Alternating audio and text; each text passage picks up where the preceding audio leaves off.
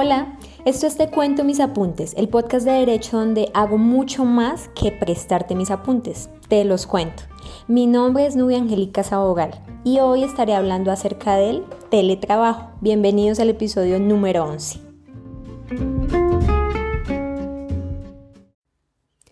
Hoy vamos a hablar acerca del teletrabajo.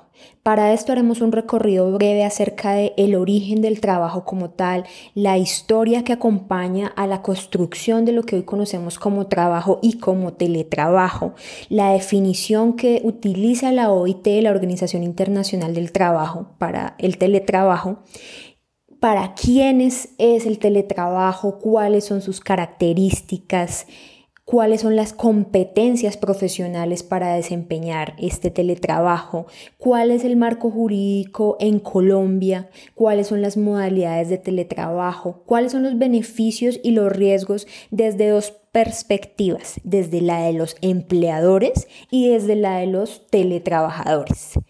Bienvenidos.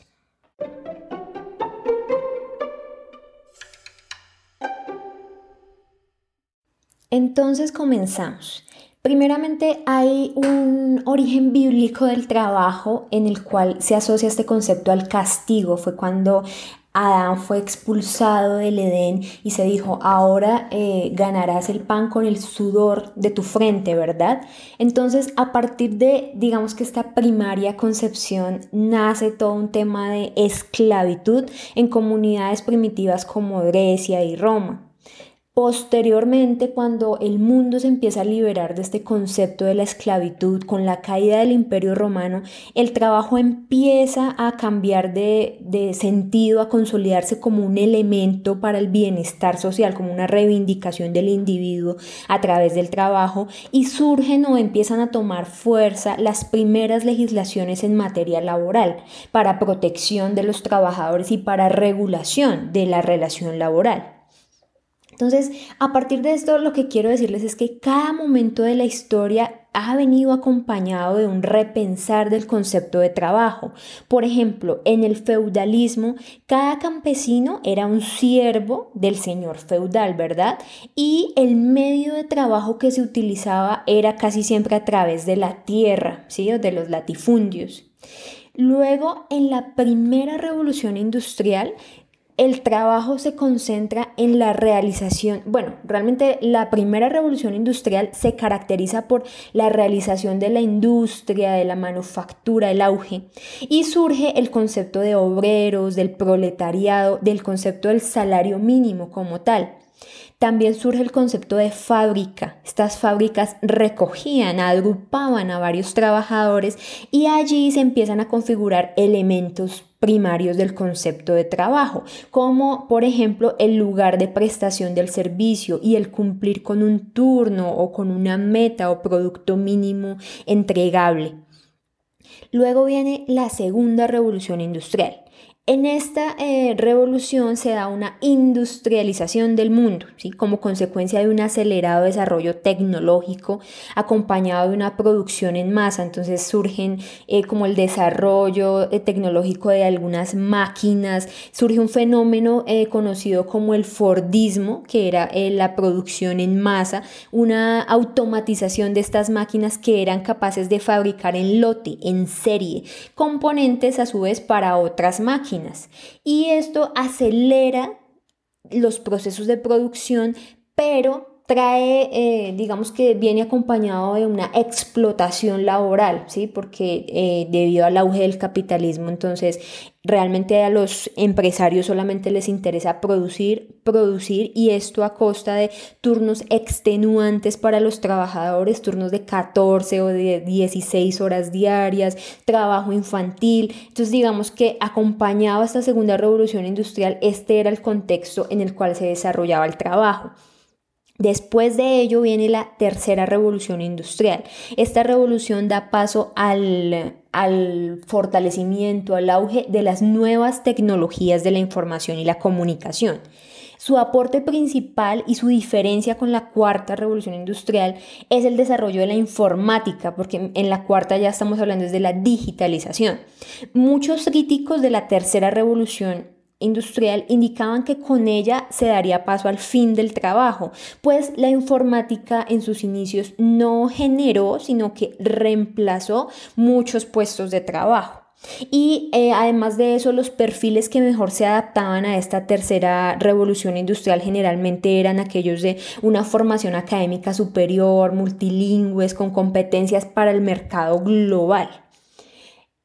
Y luego viene lo que hoy conocemos como cuarta revolución industrial. Yo creo que el teletrabajo, si bien ya tenía un antecedente en el telecommuting en la década de los 70, se desarrolla plenamente en lo que conocemos eh, o que estamos viviendo actualmente como cuarta revolución industrial.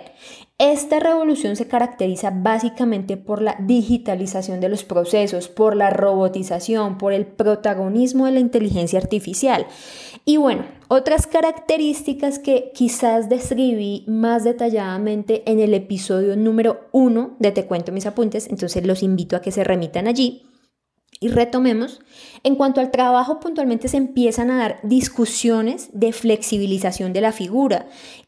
¿Qué significa esto? Que ya empieza a surgir el concepto de trabajadores autónomos, de teletrabajadores, y es aquí donde quiero quedarme para explicarles más a fondo este concepto del teletrabajo.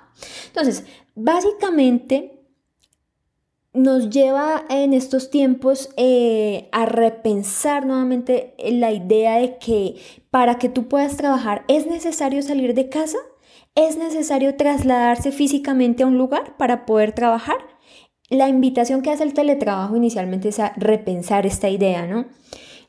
En su lugar, uno podría a través del uso de las nuevas tecnologías de la información, hacer el trabajo desde la casa, desde un lugar diferente al que es el domicilio del empleador, a la oficina.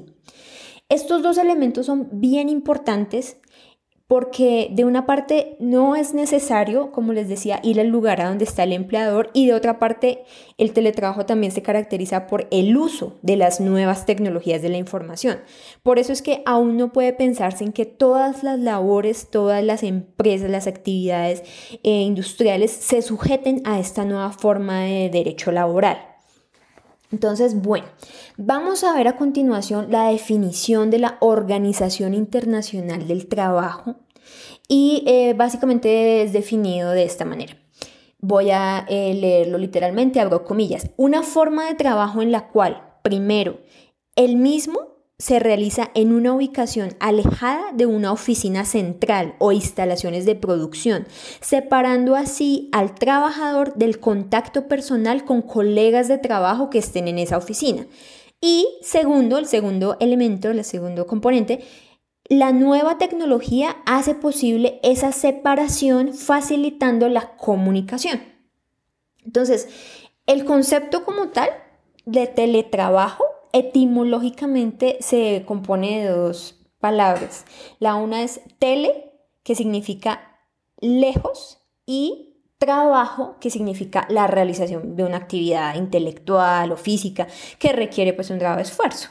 Vi el otro día un meme que estaba una persona en su casa viendo televisión y con el portátil al lado tele trabajando. Entonces, no, esa no es televisión más trabajo, no es el concepto.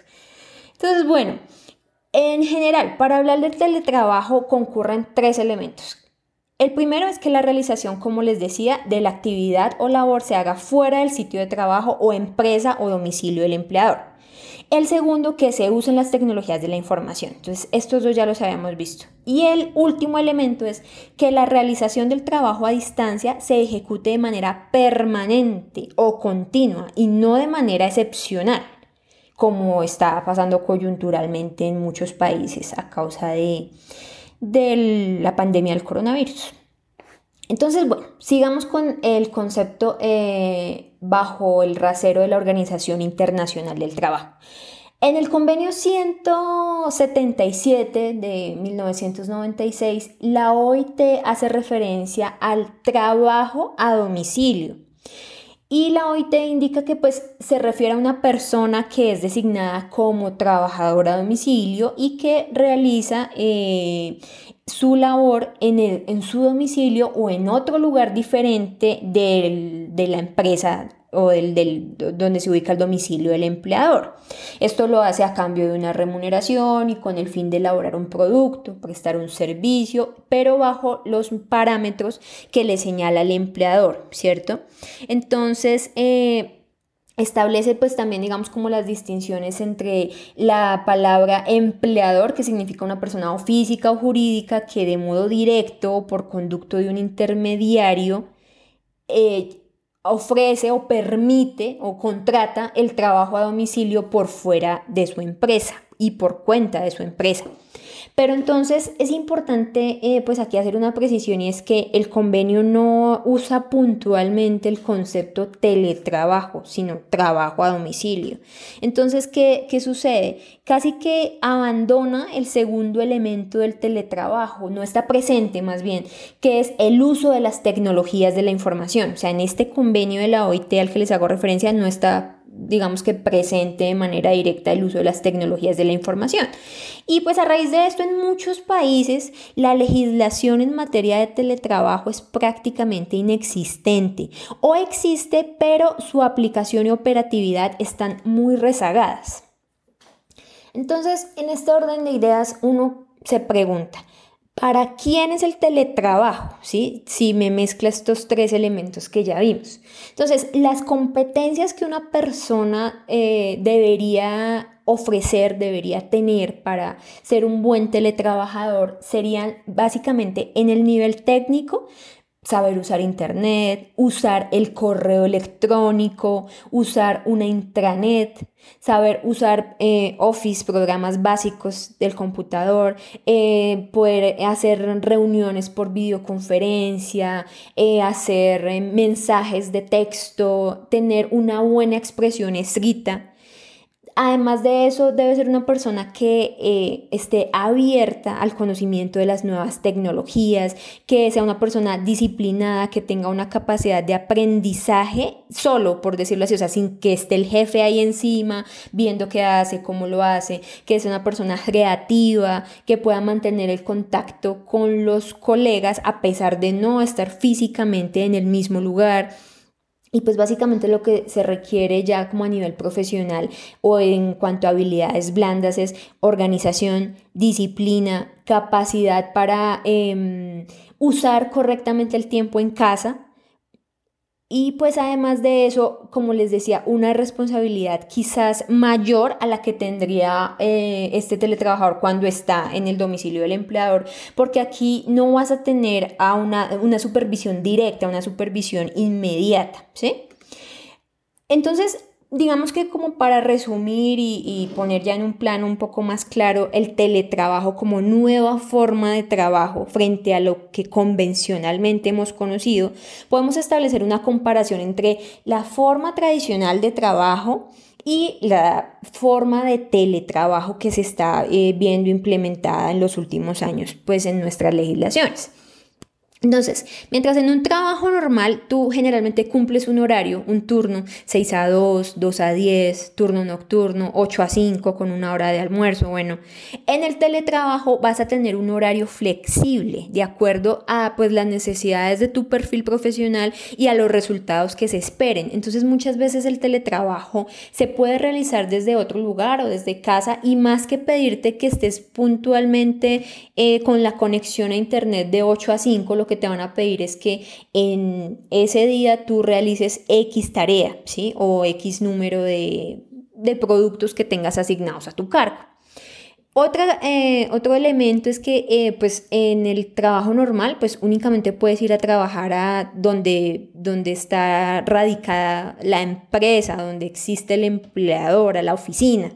En cambio, en el teletrabajo Puedes hacerlo desde cualquier lugar, puedes hacerlo desde tu casa, incluso en un viaje de trabajo, puedes hacerlo no necesariamente mm, desde la oficina.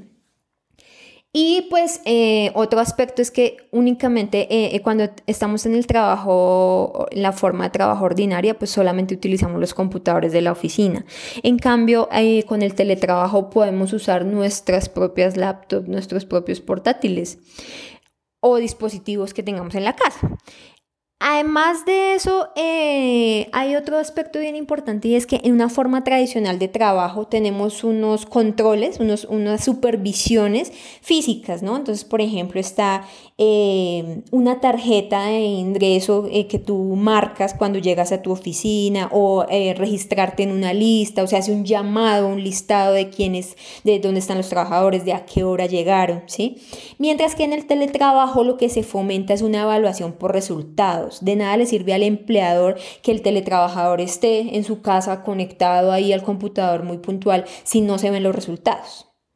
Y finalmente lo que les comentaba de las reuniones, que en la forma tradicional del trabajo las reuniones se limitan mucho a, un encuentro físico, ¿no? A la disposición de unas salas de juntas o de un espacio para deliberar, para que todos se puedan escuchar. Esto trae otra serie de gastos adicionales, eh, refrigerios, capacitación, bueno. En cambio, en el teletrabajo eh, las reuniones se dan de manera virtual, ¿sí? Y las participaciones se pueden hacer de manera prácticamente que ilimitada, ¿sí? Entonces se pueden recibir las instrucciones, se pueden gestionar proyectos, proponer ideas, pero todo de manera virtual, ¿sí? Entonces, hasta aquí, digamos que las características principales en el marco del teletrabajo.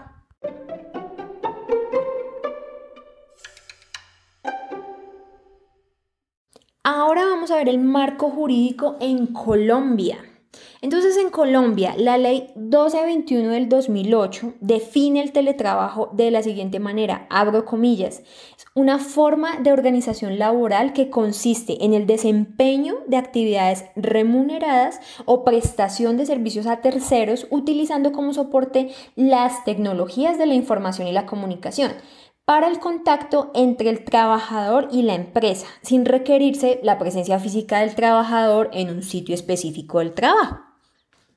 Además de la ley como tal, que es la que establece el teletrabajo en Colombia, tenemos el decreto 884 del 2012 y pues el objeto de este decreto es establecer las condiciones laborales del teletrabajo que rigen las relaciones entre empleadores y teletrabajadores, tanto para el sector público como para el sector privado. Entonces, de este decreto, eh, pues, rescato algo muy importante y es que se determina en el artículo tercero del mismo que, eh, o sea, se señala que se deben determinar los días y los horarios en que el teletrabajador realizará sus actividades para efectos de delimitar la responsabilidad en caso de accidente de trabajo y también evitar el desconocimiento de la jornada máxima legal. Entonces, estas son algunas de las situaciones que siempre eh, nos llevan a discusiones jurídicas en cuanto al teletrabajo. Pero, ¿y si estaba en la casa y le sucedió esto? ¿Qué sucede? Entonces, digamos que la norma contempla eh, en materia de accidente de trabajo qué sucedería.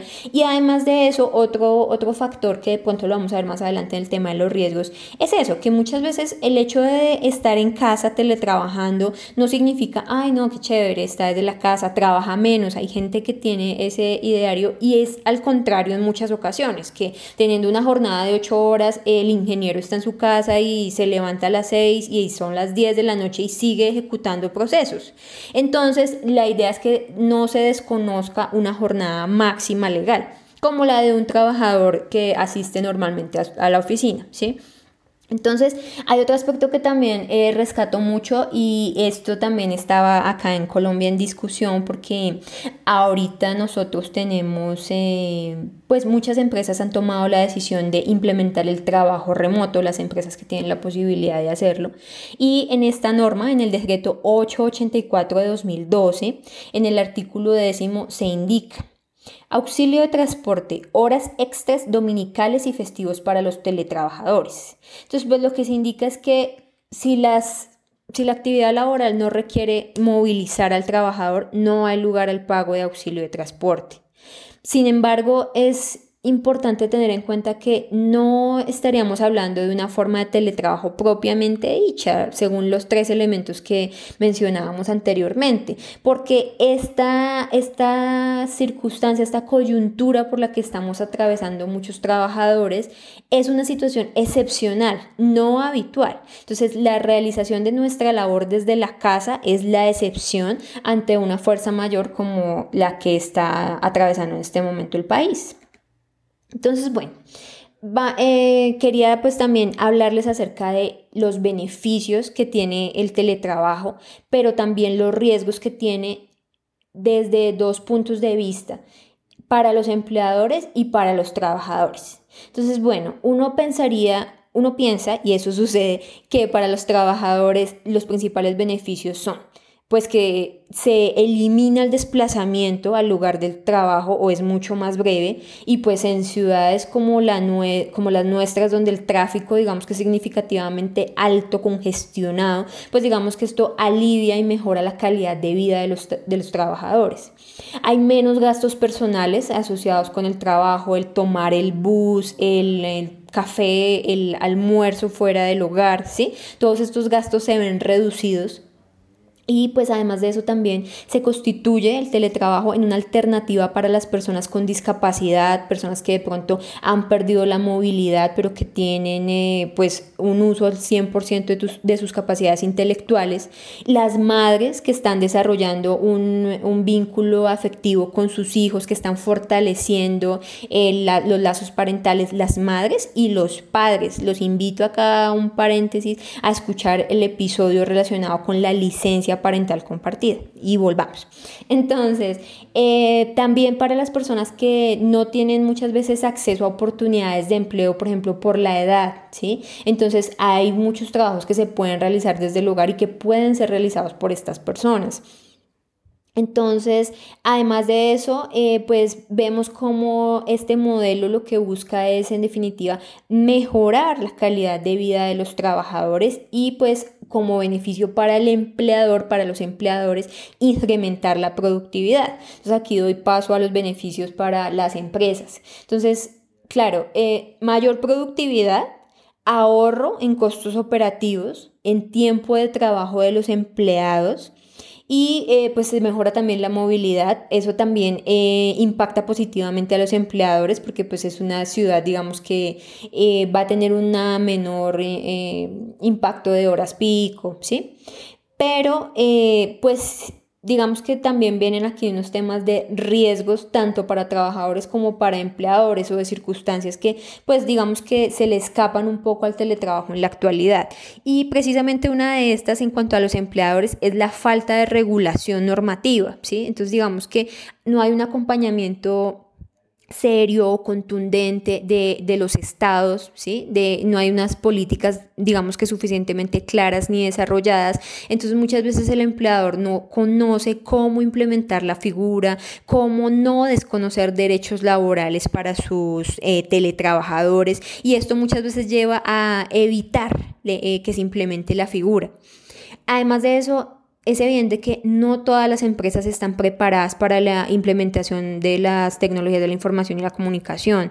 La actividad industrial de la empresa tiene mucho que ver para que, para que esto suceda. Entonces es imposible hacer teletrabajo, por ejemplo, en el sector de, en algunos en algunas ramas del sector servicios, como por ejemplo en los restaurantes, en las empresas de flores, los agricultores que hemos podido ver que se están viendo pues seriamente afectados por, por las circunstancias actuales y pues incluso se tiene prevista una recesión económica importante en muchos sectores de la industria, ¿sí? Hay algunas empresas que si bien ya pueden... Eh, o digamos que ya están, eh, cuentan con la tecnología para realizar teletrabajo, no tienen como una cultura organizacional enfocada al teletrabajo y esto también es un tema bien importante pues para tener en cuenta porque el empleador está muy acostumbrado como al que te marquen tarjeta, como al verte sentado en el puesto, ¿sí? Así no estás haciendo nada. Entonces digamos que este, eh, el tema del teletrabajo también requiere un cambio de mentalidad de parte del empleador, ¿sí? De que se enfoque más hacia la productividad con calidad de vida para el trabajador y no al tema de estar cumpliendo horario, de estar... Eh, marcando, como les decía, pues como la entrada, la salida, ¿sí? Porque digamos que esto, claro, es importante como disciplina para el trabajador, pero finalmente el empleador debe abrirse más a estas nuevas posibilidades de, de teletrabajo. Esto en cuanto al empleador eh, como riesgo y para el trabajador también hay riesgos. Es importante pues em, tener en cuenta que el teletrabajo tiene algunas falencias en materia de trabajo decente. Entonces, ¿qué pasa? Que hay un tema de riesgo con la ciberseguridad, la privacidad, la exposición a información confidencial, porque realmente cuando el teletrabajador está desde desde un lugar diferente al de su oficina, generalmente pues tiene una conexión remota en la que está completamente enlazado y su empleador puede tener acceso, digamos que a su equipo, a ver cómo está realizando puntualmente sus funciones, entonces incluso puede tener ataques cibernéticos, ¿sí? Además de eso, pues eh, los eh, trabajadores pueden enfrentar problemas psicosociales que se relacionan con el aislamiento, con las dificultades de establecer límites entre la vida laboral y familiar. Puntualmente en España con el tema de la conciliación laboral, y creo que, digamos, yo lo he visto en España, pero sé que está pasando en Colombia en muchos otros lugares, y es que el empleador piensa que el teletrabajador, eh, los padres teletrabajadores llegan a la casa y tienen todo el día disponible y pero ¿por qué no producen? ¿Qué es lo que está pasando? Pero ¿qué pasa? Que en estos tiempos los hijos, y pues cuando los hijos son menores de 5 años, 4 años, eh, los hijos están ahí todo el tiempo y los hijos no comprenden la barrera de estoy trabajando, este no es el momento. Entonces digamos que los padres se ven con... Eh, como con los dos ambientes ahí, entonces están tratando de trabajar y llegan los niños y reclaman ese espacio que es muy de ellos, digamos que dentro del hogar. Entonces esto puede presentar, digamos que ciertas dificultades, se puede presentar también como cierto desequilibrio de la vida familiar. Entonces, eh, esta parte pues digamos que es bien importante eh, revisarla porque aunque muchas veces uno pensaría que de entrada el teletrabajo puede favorecer, en ocasiones también puede representar un riesgo para la, pues, el desarrollo personal de las madres o de los padres teletrabajadores igualmente pueden tener menos acceso a la formación y además de eso percibir una falta de desarrollo de la carrera profesional, como que si digamos en la empresa hay una distinción entre los trabajadores que asisten a la oficina y los teletrabajadores, generalmente son los que asisten a la oficina los que están más propensos a ascensos, a eh, incrementos salariales, a mejoras, a disfrutar de capacitaciones, ¿sí? Además de eso, eh, también, ¿qué pasa? Que, digamos, en, momentos de trabajo remoto, en momentos de teletrabajo, las circunstancias de salud y las de eh, seguridad y salud en el trabajo pueden ser más difíciles de, de, revisar, ¿sí? Si bien es cierto hay un acompañamiento, por ejemplo, aquí en Colombia de las administradoras de riesgos laborales para que en el hogar se cuenten con las condiciones para hacer teletrabajo, lo cierto es que, como les decía, de acuerdo de punto también al riesgo psicosocial, existe la probabilidad de que la condición de salud del teletrabajador se vea disminuida con ocasión al teletrabajo, porque hay una ruptura o, hay una mm, separación, pues digamos, como del espacio laboral y el espacio personal, sino que ahora los dos se ven mezclados y muchas veces esto puede desencadenar, digamos, enfermedades o desórdenes también de tipo psicológico. Les cuento ya para terminar que hace unos días estoy haciendo trabajo remoto, estoy trabajando desde mi casa. Uno se conecta a una nube y aparece el escritorio virtual, o sea, es como si yo fuera a la oficina y prendiera el computador allá y me aparece mi escritorio, mis iconos, mis enlaces, tal cual como si estuviera en la oficina, pero desde la casa. Entonces se requiere pues de la misma o quizá de más responsabilidad, organización, disciplina.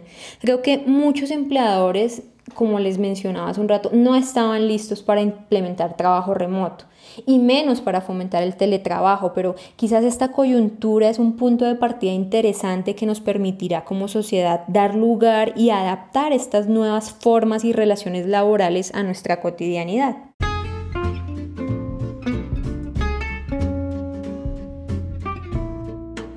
Terminamos Los invito a seguirme en redes sociales, en Facebook como Te Cuento Mis Apuntes, en Instagram como Te Cuento Mis Apuntes, raya al piso derecho.